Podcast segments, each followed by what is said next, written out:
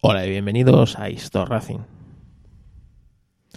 Este Histor Racing está grabado en el coche, en un desplazamiento de casi una hora en el que, bueno, pues hablo sobre el Gran Premio Histórico de Mónaco que se celebró este domingo y donde pudimos ver no solo unos coches apasionantes, sino también alguna que otra carrera impresionante. Así que si te interesa, quédate porque comenzamos. Gentlemen, start your engines.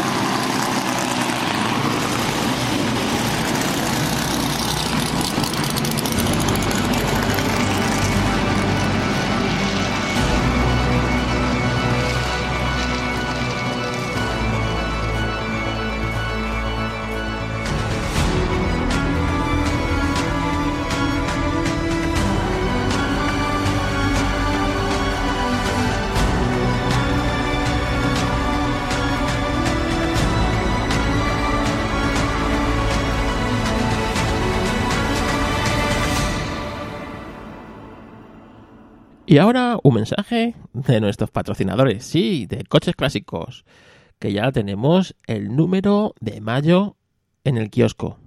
Así que venga Iván, cuéntanos qué vamos a encontrar en él.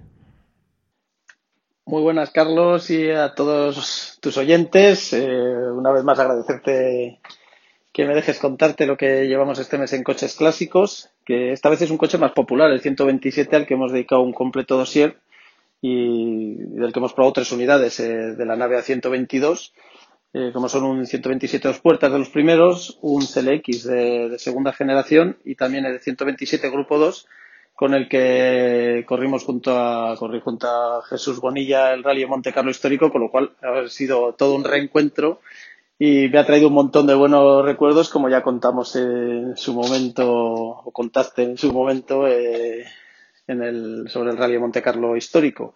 También probamos una furgoneta, una Imesa, eh, hecha sobre un Seat Ronda, una, un fabricante uruguayo que vino a España, una cosa muy curiosa, un Peugeot 604D Turbo, de los eh, primeros eh, eh, diésel grandes que, se vendían, eh, y un Nissan 200 SX, un deportivo de, de los, eh, de los 90, que además está en estricto origen, que ya sabéis que todo este tipo de coches se han pasado, eh, han caído en manos del tuning y se han usado mucho para drift. En, este caso es de, de un periodista, de, Mario Garcés, y, y, lo tiene de origen. Es una unidad espectacular. Eh, entre las cosillas que le gustan a mi amigo Carlos, que lo sé yo, eh, la trayectoria de Aston Martin en Fórmula 1 y un poco en competición también. Eh, el cómpralo ya este mes se lo dedicamos al, al Mercedes-Benz el CLK, la versión coupé. Y hay un reportaje muy interesante sobre Miguel Delibes y, y su relación con el automóvil, que es un, un, una cosa un poco diferente de lo que solemos hacer, pero que seguro que os gusta también. Y no me olvido de, de, del proyecto 340, que dio como resultado el nacimiento del prototipo del Maserati Chubasco y luego del Maserati Barqueta. Así que un número muy completito, muy variado, como veis, de, de deportivos a coches populares. Y nada, espero que, que os guste mucho. Cuidaos mucho y, y hasta el próximo número. Coches populares. Y es que una de las revistas, Iván, que a mí más me gustaba, era Clásicos Populares, que tú también hacías. Así que desde aquí voto para que se vuelva a retomar el amor por los clásicos populares. Me encantan los clásicos populares. Quizás sean de los coches clásicos que más me gustan, porque, entre otras cosas, son los únicos a los que podemos aspirar. Así que vivan los clásicos populares. En otro orden de cosas, quiero daros las gracias por las donaciones y el apoyo que habéis tenido con Miguel Colaso. En el anterior episodio que hicimos, bueno, pues la verdad es que sé que muchos de vosotros habéis colaborado, así que gracias. Miguel ahora mismo está internado desde hace dos semanas en el hospital. Pero estoy en contacto con él por mediación de, Luis y bueno, hablando con él a veces por WhatsApp. Os manda muchísimas gracias y que le hemos emocionado. Así que si estás escuchando esto, Miguel, recupérate porque sabes que tenemos algo pendiente.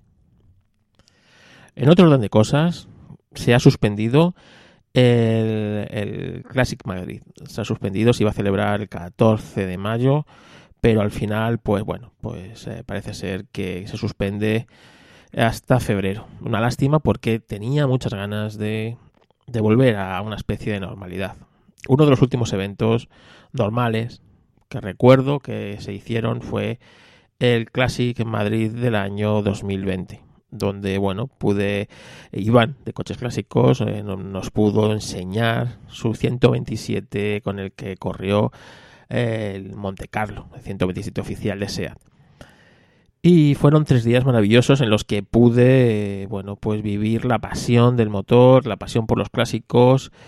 Pudimos quedar algunos de vosotros con oyentes conmigo así que bueno pues esperemos que en febrero por fin podamos celebrar el Classic Madrid, eh, como se quiera llamar, me da igual, pero que podamos celebrar, juntarnos y vivir la pasión de los coches clásicos todos juntos. Este podcast, como os he dicho al principio, se ha grabado en el coche, así que el sonido no es ni siquiera bueno. Es más, pensaba ponerlo en el grupo del Telegram, pero al final he decidido hacerlo podcast. Y es que eh, estoy trabajando en un par de podcasts que me están, me están desangrando la vida. Así que no quiero que el feed de Historracing pues esté vacío estos días. Así que, bueno, pues sirva este pequeño podcast sin más, eh, eh, sin más digamos, pretensiones que, bueno, pues comentaros un poco y unas reflexiones sobre el Mónaco, Gran Premio de Mónaco histórico, en comparación con la competición moderna. Así que, venga, no os voy a hacer esperar más y os lo pongo.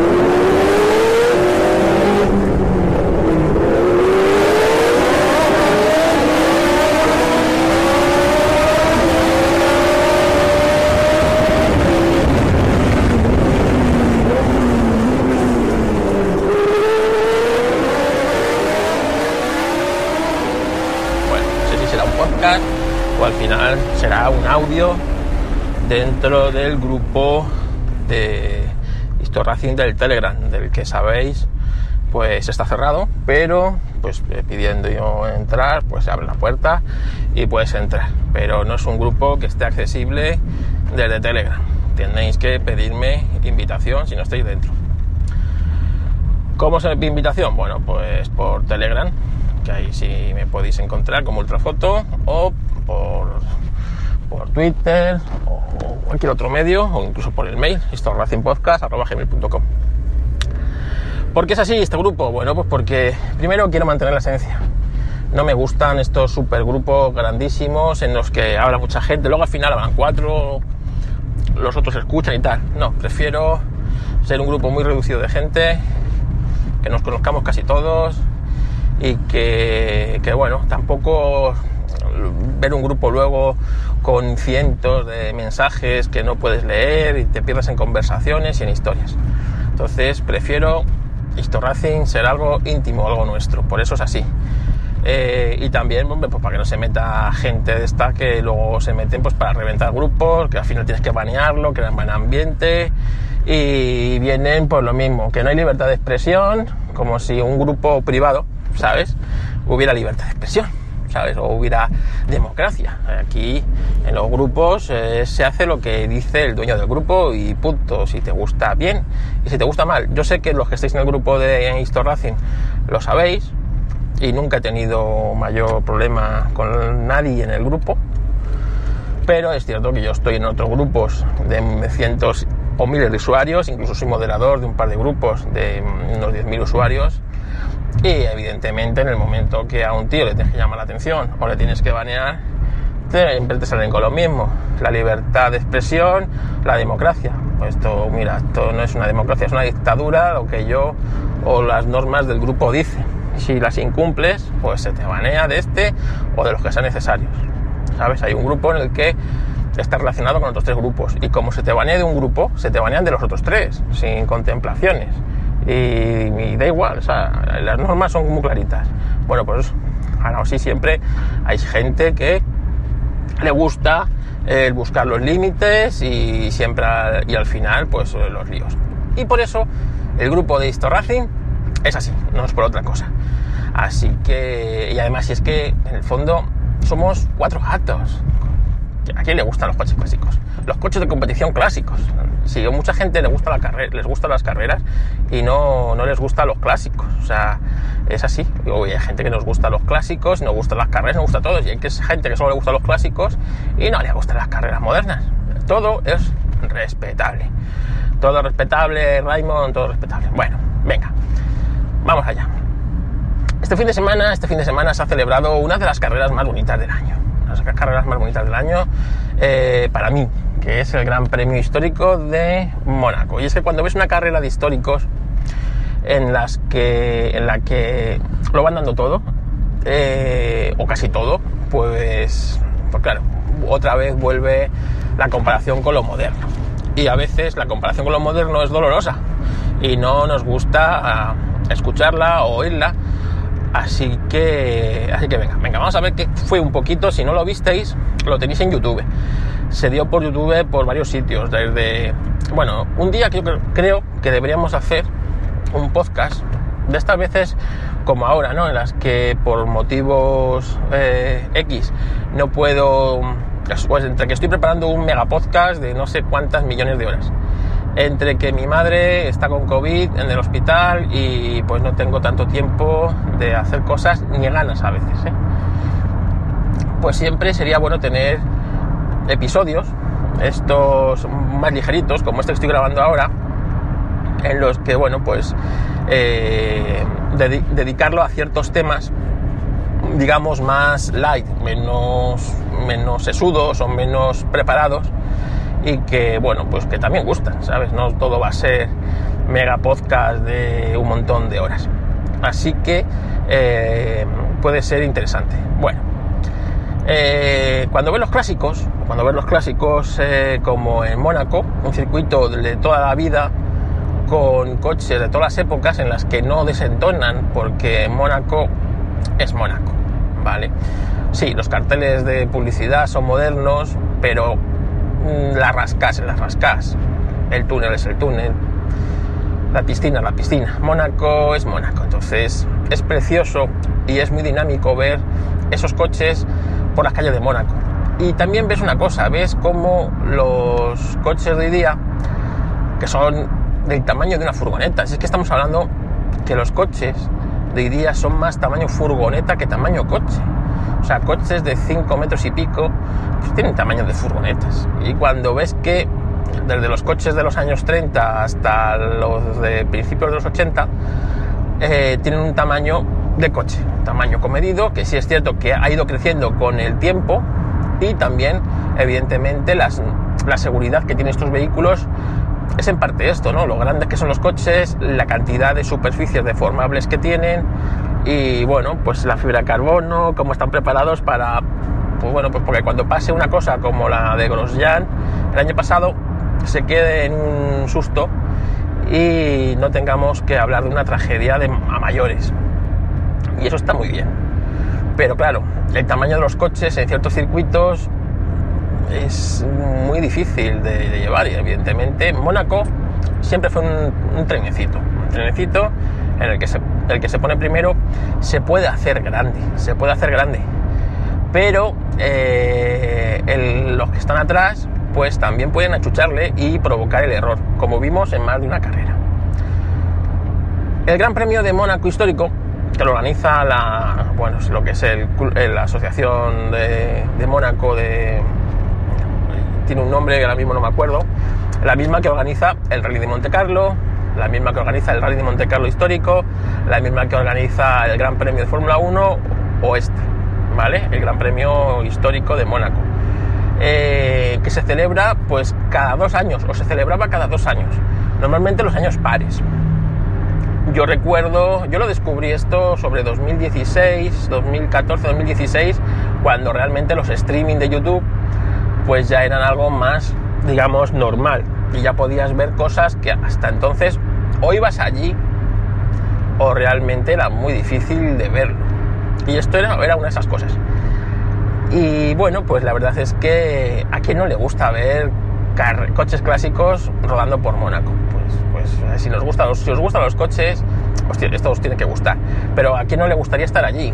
Yo me propuse que en 2020 una de las, uno de los viajes que iba a hacer, aparte del de Le Mans, era este. Además, a mi mujer que estuvo viendo conmigo las carreras ese, el año 2018, le gustó la idea de irnos a ese fin de semana al Gran Premio de Mónaco histórico.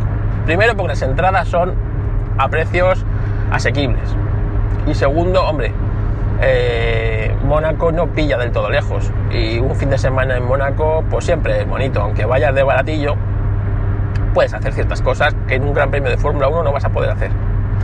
Pero claro, llegó la pandemia y con la pandemia llegó las suspensiones y el año pasado no se celebró el Gran Premio de Mónaco, ni de Fórmula 1 ni histórico, porque claro, esto eh, coge la, característica de que cuando montan el circuito, pues aprovechan para hacer el Gran Premio de Mónaco histórico.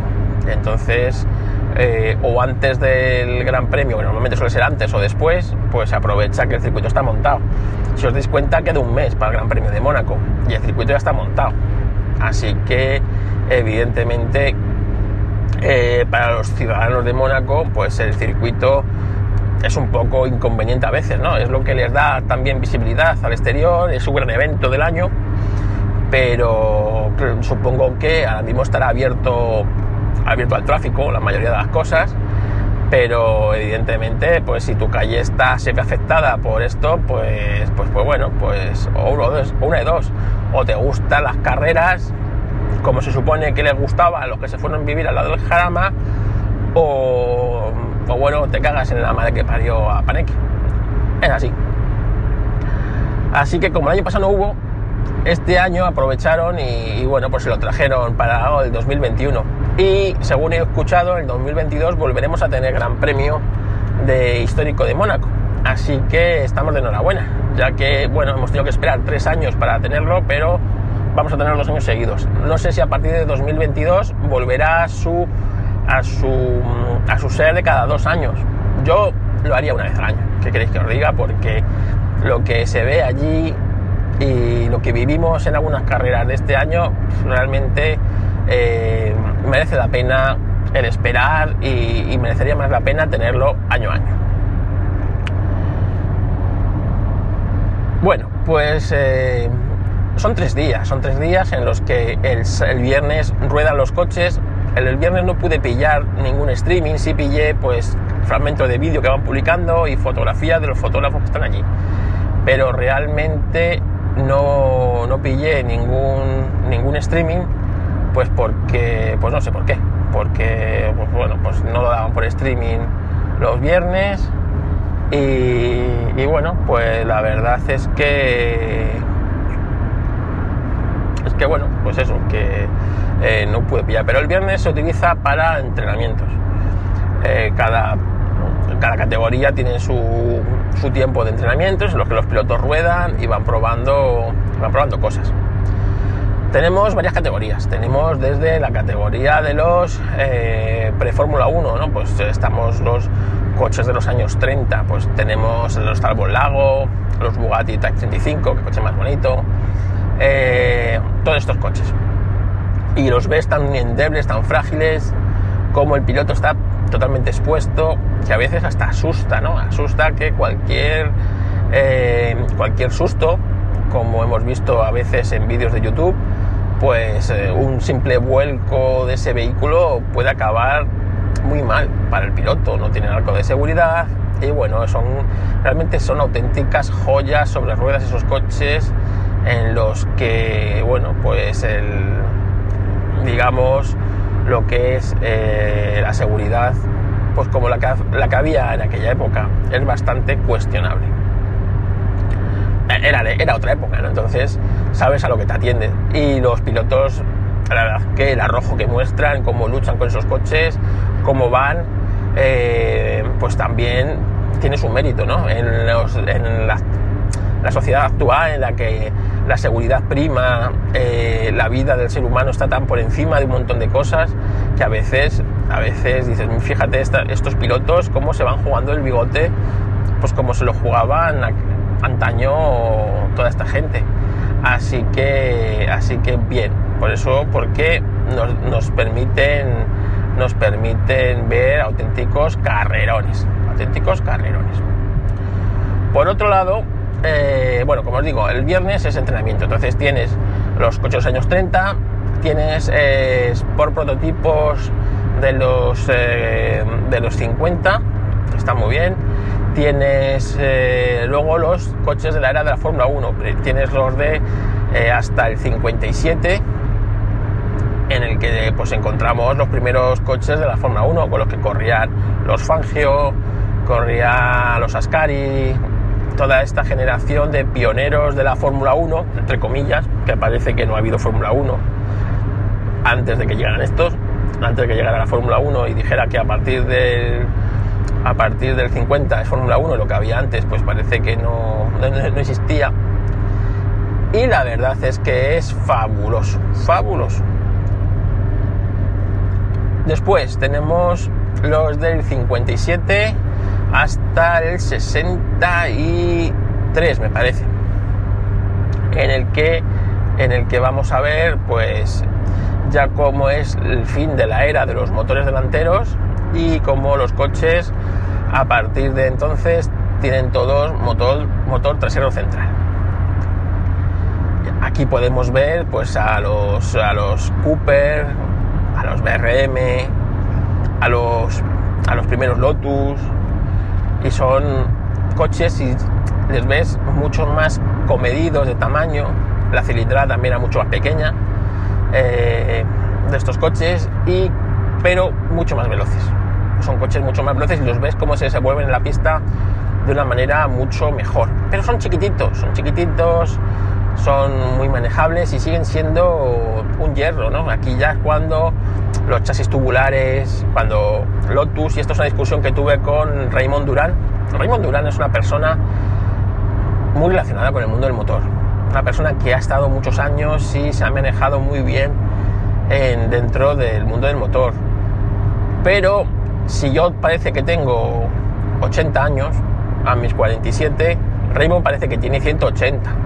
A veces, y si estás escuchando esto, Raymond, con todo el cariño, a veces eh, parece que parece que todo lo ha inventado Raymond y, y hombre es, o sea, yo realmente le trato con mucho respeto y, y, realmente le tengo mucho cariño y admiración. Realmente es una persona que para mí, pero a veces, a veces, de repente eh, dije, porque, bueno, pues en Twitter a mí estas cosas me emocionan y, realmente eh, intenté retransmitir, ya que estaba en casa eh, esperando noticias del hospital de mi madre y tal, dije, mira, voy a intentar retransmitir las carreras por Twitter. haciendo capturas de pantalla, que es una locura, porque imaginaros, yo estaba viéndolas, estaba viendo las carreras en el ordenador, el rally estaba viendo por Rally Car Plus en el iPad. Y luego por el teléfono iba haciendo capturas desde el YouTube del que lo estaba emitiendo. Y, eh, y después de las capturas lo que estaba haciendo es eh, coger y, y, bueno, pues eh, subirlas a YouTube y comentar lo que, lo, que, lo que se estaba viendo y lo que se estaba jugando. Bueno, pues claro, llega un momento en el que digo, eh, pues eh, los pre-60, o sea, los, estos de los 60, en el que eh, Lotus, y se veían varios Lotus, fueron los que marcaron la tendencia.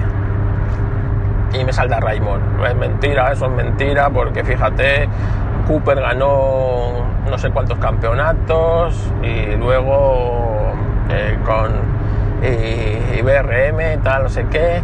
Eh, sí, vale.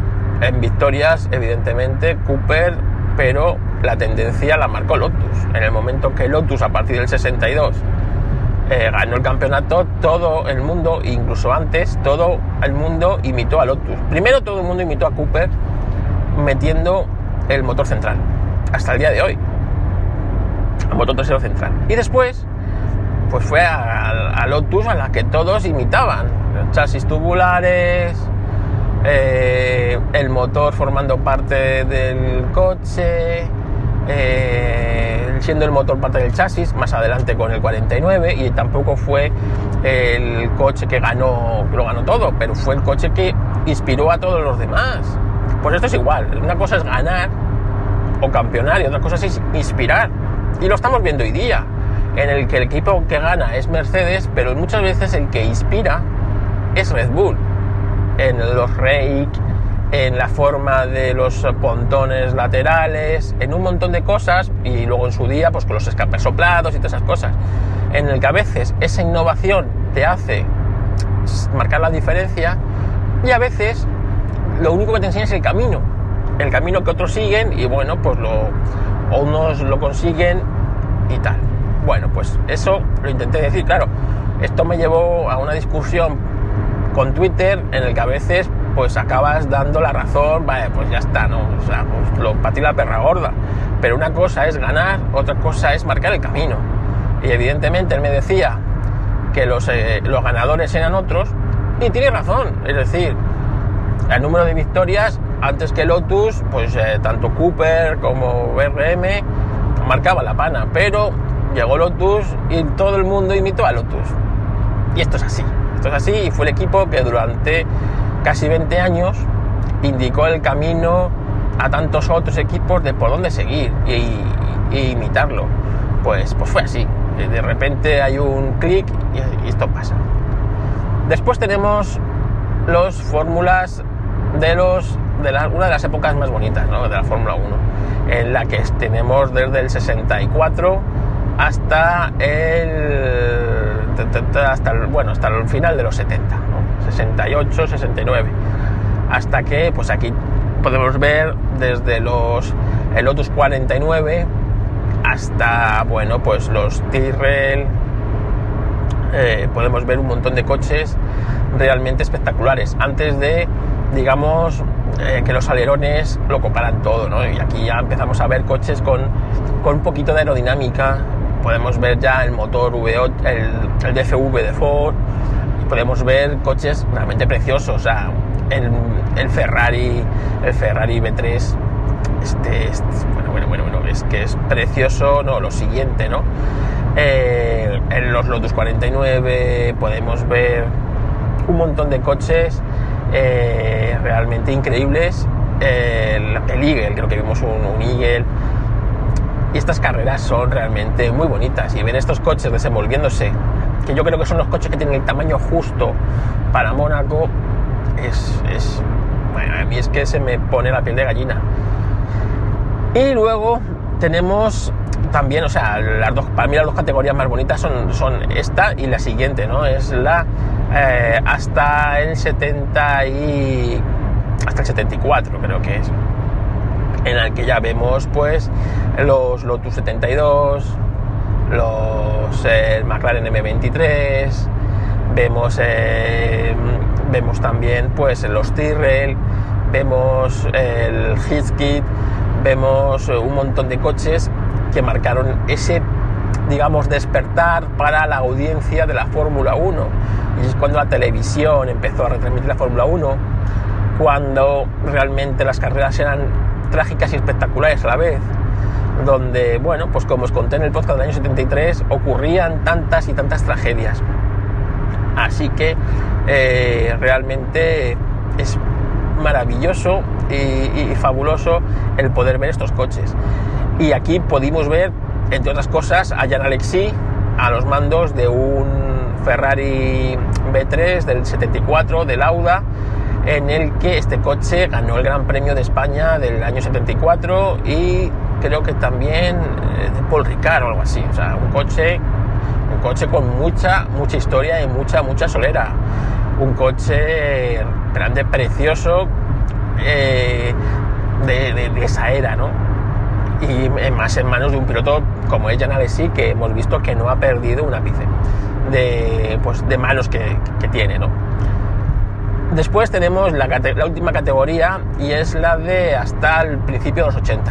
Aquí ya podemos ver al Lotus 78, podemos ver al Lotus 81, podemos ver el primer McLaren con el chasis de carbono, el MP4, podemos ver eh, Williams, podemos ver Brabham, podemos ver un montón de coches míticos del final, digamos, de la era antigua.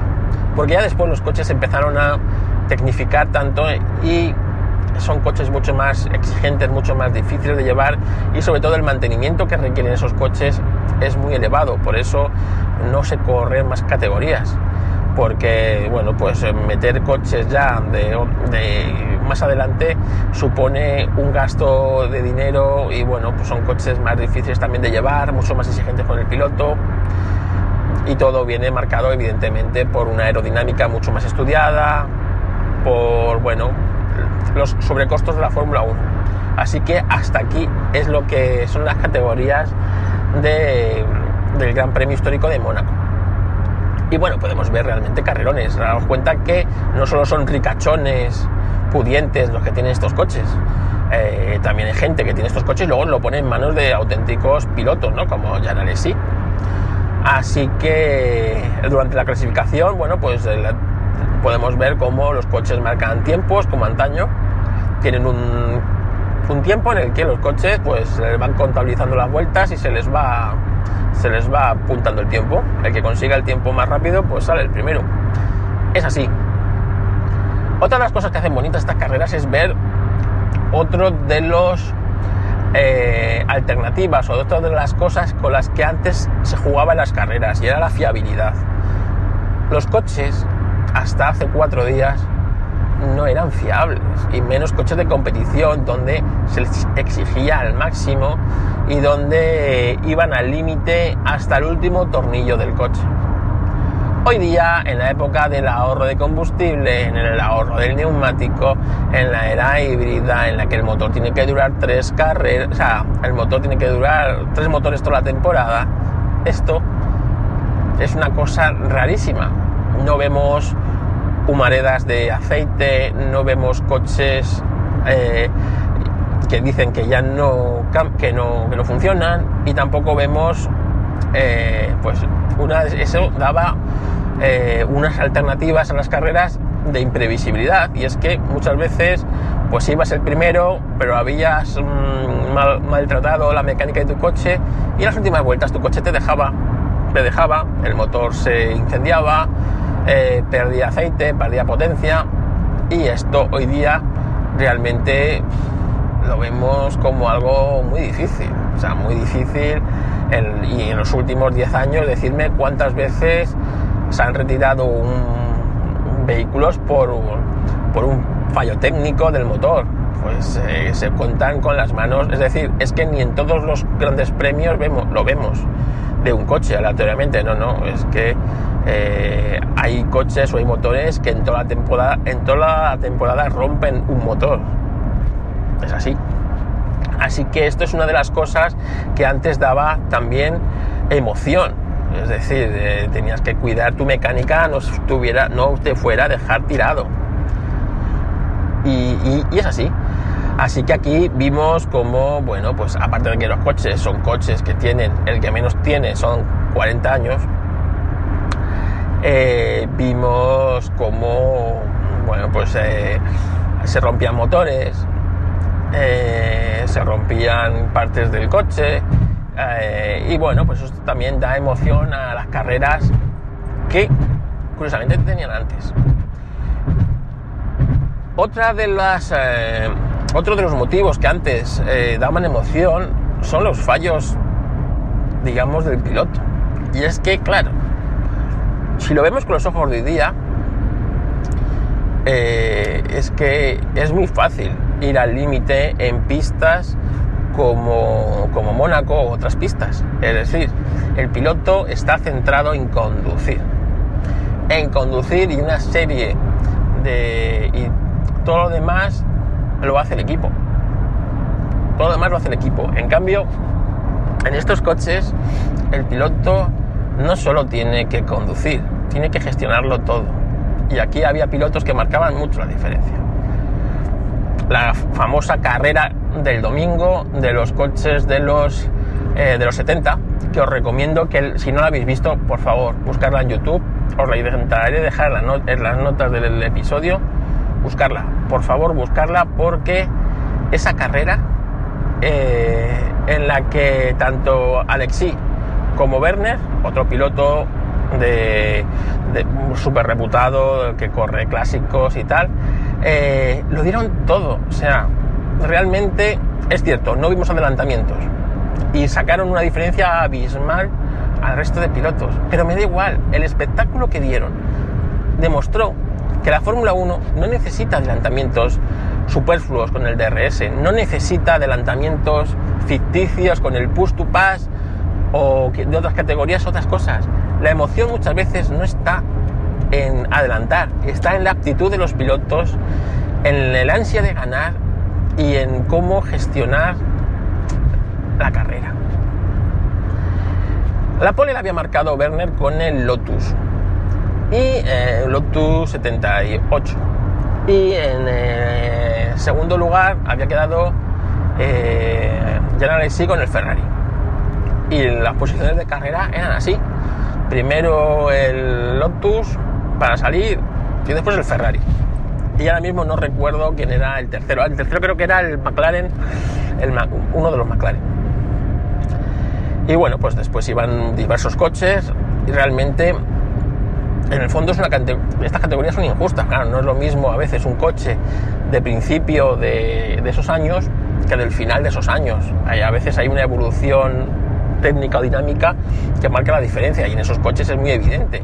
Bueno, como os decía, eh, en, la, parrilla salía primero el Lotus de Werner y después Alessi. Pero en la arrancada, Alessi pues le robó la cartera y se puso primero.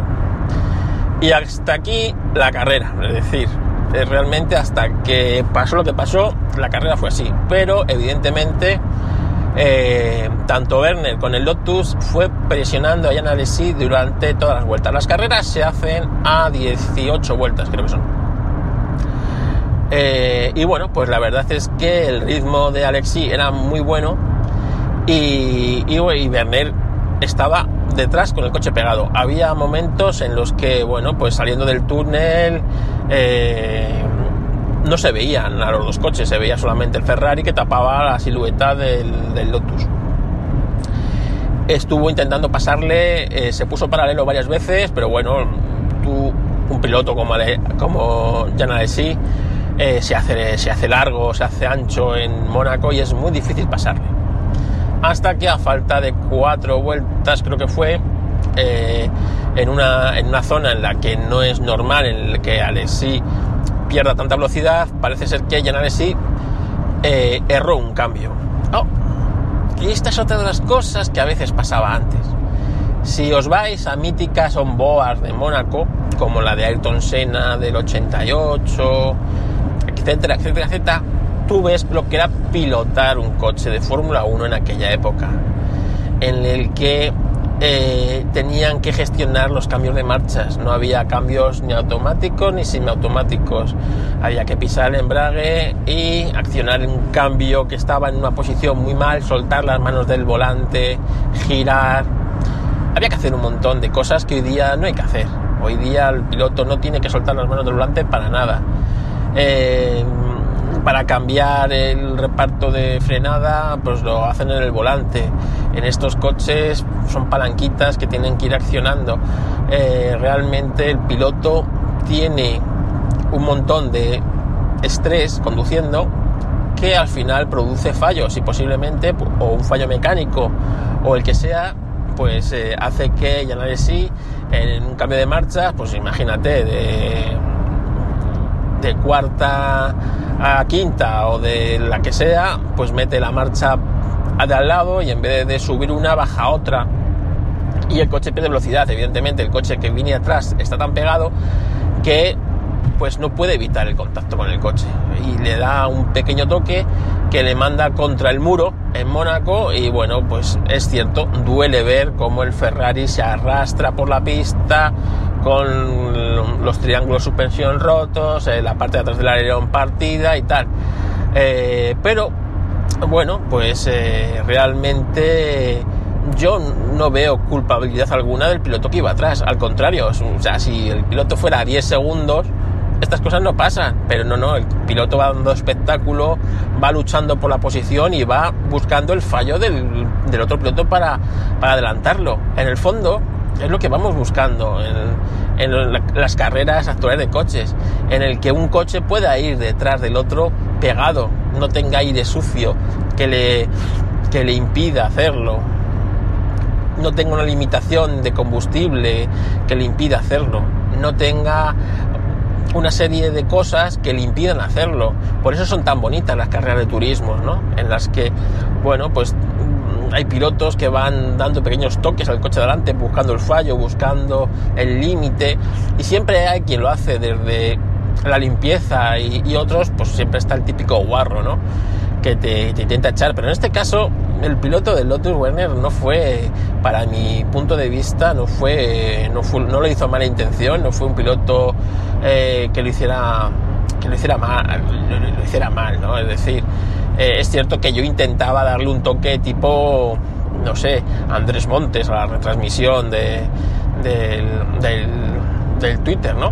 Ahí tenéis los tweets, ¿no? Ha habido toque, ha habido árbitro, el bar, ha habido toque. Pero realmente, bueno, pero, pero, pero, es, que era inevitable. Y si Jan Alesi no comete un fallo en el que el coche pierde esa velocidad, no hubiera habido toque. Por lo tanto, el descalificar a Werner o bajarle quitarle la victoria y bajarle al tercer puesto, yo entiendo el, descontento del piloto, eh, aunque no entiendo luego pues la actitud de no querer recoger el tercer puesto ni de ni de subirse al podio ¿no? en el tercer puesto. Primero por tu tus compañeros, que sí que no tienen la culpa, el, realmente el que iba a quedar tercero fue el ganador y tal, pues le estás privando, le estás quitando, bueno, pues y después protesta. Y segundo, pues porque, porque bueno, eh, no, estás no estás disconforme, pero oyes, eh, creo que hay otros, otros métodos de protesta. Y después el piloto ganador dejó la copa en el, coche, su copa, porque él no se consideraba ganador, se consideraba segundo. Y, y bueno, dejó su copa en el coche ganador realmente muy bonito, ¿no? También es muy bonito como les dan el, el laurel, ¿no? Eh, la, corona de laurel del ganador. Eh, no sé, huele todo a clásico y antiguo. Y a mí es es un, es un aroma que me gusta. No huele a típico rancio y brumel, ¿no? No, no, no. Huele a clásico, antiguo. A mí me apasiona, me apasiona realmente. Luego otra cosa que os, recomiendo que busquéis es eh, fuera de la retransmisión, la retransmisión, o sea, las, los vídeos que hay con el con sonido real para escuchar esos motores eh, y escuchar el coche cómo, cómo va cambiando, cómo se aleja, cómo sonaban esos V8, esos V10, esos V6. Eh, realmente esos sonidos nos llevan a otra a otra época, a otro mundo, ¿no? Y te das cuenta muchas veces lo bonito que es vivir en este mundo y poder ver esas cosas, ¿vale? Y poder tener un vídeo y poder tener esa experiencia y también lo injusto, ¿no? De no de poder disfrutar hoy día de esos sonidos en las carreras, de, de disfrutar de esas formas de esos coches. Como son inconfundibles los coches, da igual de qué color fueran pintados, tú sabías que eso era un Ferrari, sabías que eso era un Lotus, sabías que eso era un Brabant. Hoy día es imposible saber qué coche está corriendo si no fuera porque van pintados. O sea, es imposible distinguir un Mercedes de un de un iba a decir de un Racing Point, de un eh, Aston Martin. Es imposible distinguir un o sea, incluso coches distintos, ¿no? te tienes que fijar en, matices y eso antes no pasaba. ¿Por qué? Porque el reglamento no estaba tan cerrado. Los ingenieros podían transitar distintas vías para lograrlo. Hoy día es imposible. Y esto me lleva a otra conclusión y es que ¿cómo podemos hacer las carreras de hoy más bonitas? Pues eh, Mónaco nos, ha dado la, nos da la clave, ¿no? Hay que hacer los coches más sencillos, y los circuitos más complicados. Y es que Mónaco es un circuito complicado. Y ahí es donde se nota el piloto y se nota, se nota muchas cosas. Pues los circuitos de hoy eh, hay que complicarlos, hay que complicarlos, hay que quitar las escapatorias, que se, que se penalice la, el error y que se penalice desde, la, desde las, eh, de una temprana edad. Los pilotos que se están formando en las fórmulas de promoción ya sean de turismo, de, de monopostos, es que de tanto tiempo con argentino me paso que ya hablo como ellos, de monoplazas y tal, eh, desde, desde la tierna infancia, desde el karting, el que no sigue lo negro tiene que ser penalizado. Penalizado, pero no por algo artificial, sencillamente perdiendo tiempo. Y si tú pisas la puzolana, te vas por la agricultura o saltas un bordillo, pues evidentemente o rompes coche o pierdes tiempo y tal. Y así se afinan las trazadas, se consiguen hacer manos y no sé, eh, es mucho mejor que arriesgarte a, pues bueno, como no, te, como no tiene consecuencias esto, pues yo cojo, me voy por aquí, me salgo por aquí, total. Si lo hago tres veces, a la cuarta me van a decir que no, pero tal, no sé qué. No, no, no. Si hay una escapatoria de arena, sabes que si te vas a la arena, te empanzas. Y si te empanzas, te quedas. Y punto. Y no va a haber una grúa como a Papá Hamilton y que te meta en el circuito. Y es así, y es así. Así que eh, la fórmula, la FIA la tiene. Coches más sencillos, con una aerodinámica mucho más justa de la que tienen ahora, alerones más pequeños, nada de aire sucio, o sea, coches que no sean capaces de dejar un aire tan sucio atrás. Eh, y ya está, si en el fondo el tiempo por vuelta es lo de menos hoy día. En la, en la Fórmula 1 de la televisión, tú no eres capaz de distinguir si un coche va a 360 o a 320. No eres capaz, no eres capaz de distinguirlo, no eres capaz de apreciarlo eso. Por lo tanto, ¿qué más te da que el coche sea dos segundos más lento por vuelta? no eres capaz de apreciarlo, señoras y señores, no eres capaz de verlo. Vamos a buscar el espectáculo, vamos a hacer coches mucho más sencillos y vamos a tener carreras más bonitas. Y los adelantamientos, pues otra, otra discusión con Raymond. Que el aficionado de hoy día pide adelantamientos. Yo creo que lo que pide es emoción. Adelantamiento lo único que te da es emoción. Pero si la emoción la tienes sin necesidad de dar adelantamientos, ¿quién necesita adelantamientos? Y lo vimos. Werner no fue capaz de adelantar en ningún momento a Alexi. hasta el toque. Y nos, tuvo, nos tuvieron ahí 14 vueltas sentados apretando el culo de la emoción, de ver cómo, cómo llegaban, cómo salían, cómo, cómo gestionaban en los coches, las curvas, cómo, se, cómo apuraba uno la frenada, cómo se iba. No hace falta unos adelantamientos. ¿Por qué? Porque ahí hay otros factores que dan emoción. Un fallo, una frenada, eh, un blocaje, hacer tocar un guardarraíl. Realmente eh, lo que necesitamos las carreras de día es emoción, no ser tan previsibles, porque sabes que si te colocas primero, pues ya está. ¿Sabes? Como se coloca el Mercedes primero, pues ya está. Como entre que el coche no le puede seguir, no puede estar un coche a medio segundo del otro azuzándole, porque tiene aire sucio, porque se sobrecalienta el motor, porque, no puedes. Tienes que estar como mínimo a 3 segundos del coche. Ahí, ahí, no puedes lanzar un ataque, es imposible. No puedes azuzarle al otro para que no cometa fallos. Evidentemente le está restando emoción.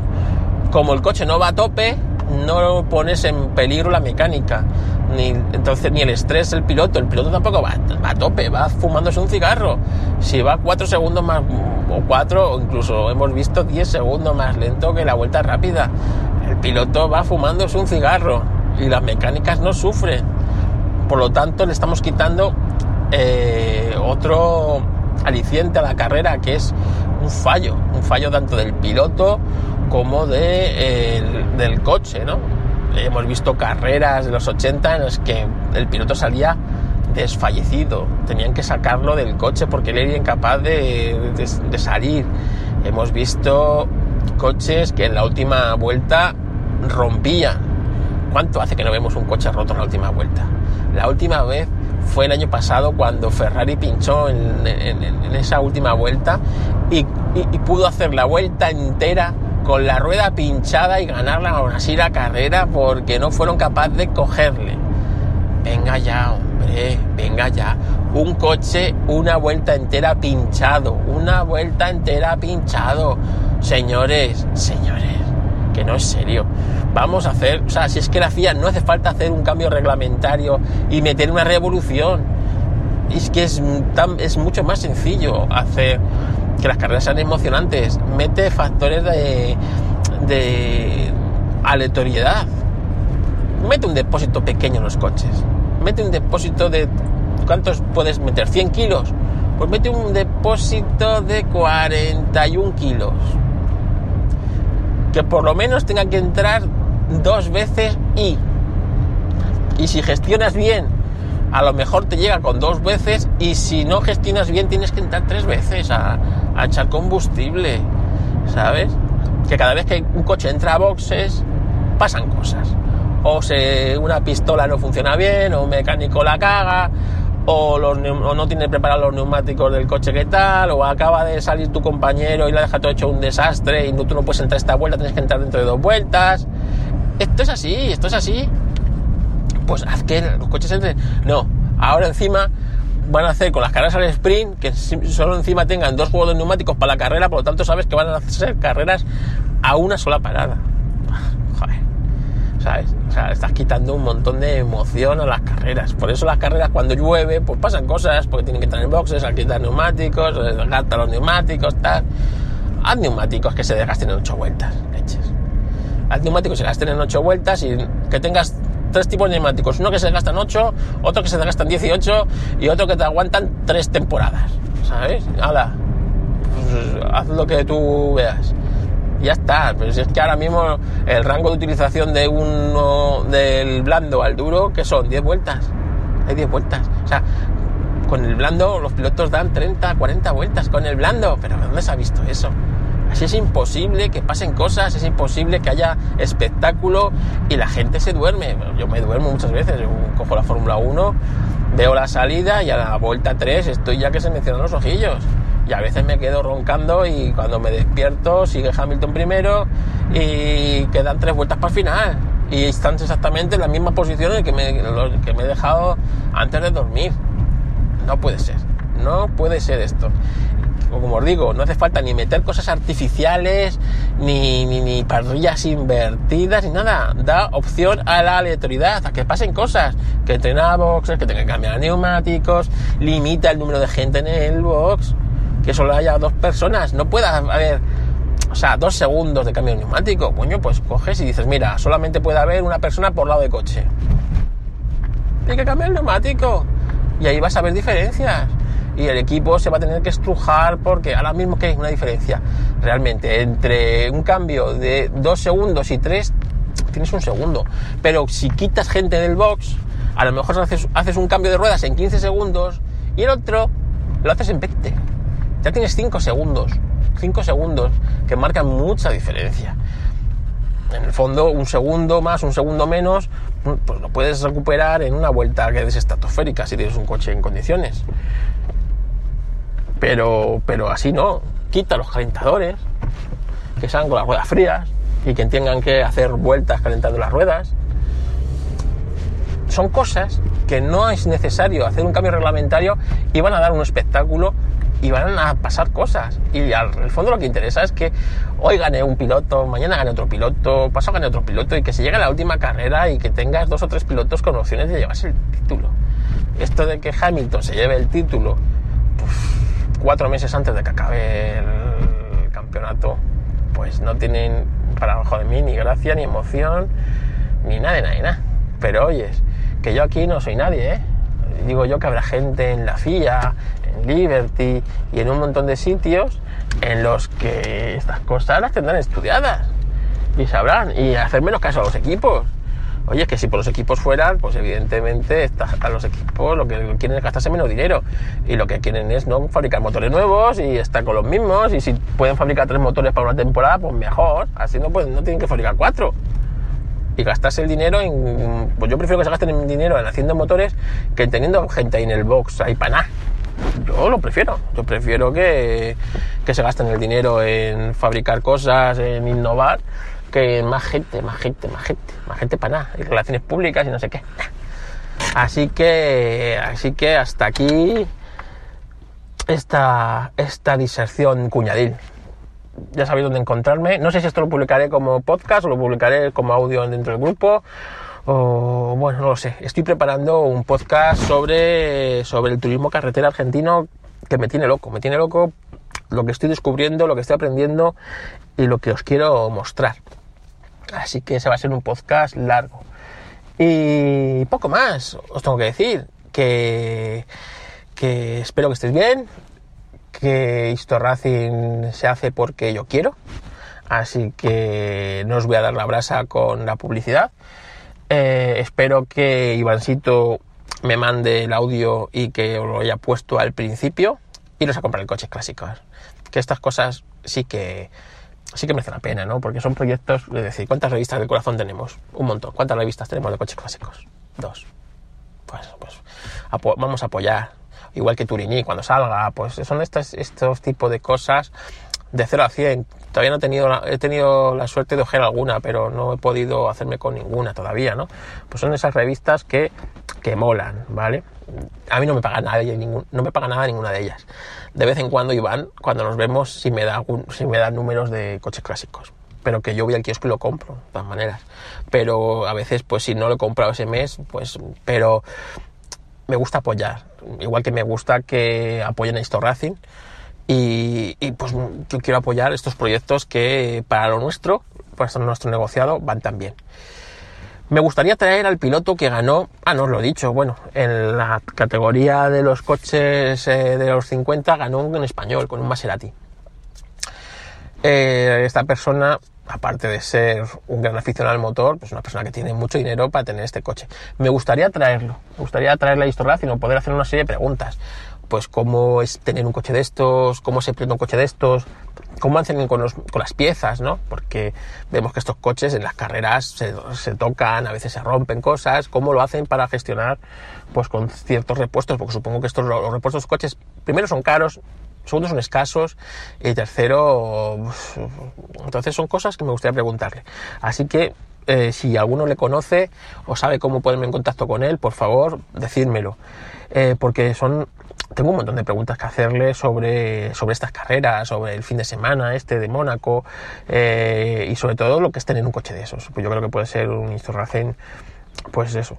Yo os puedo decir lo que es tener un 600, pero pues eso, pues no es lo mismo, ¿no?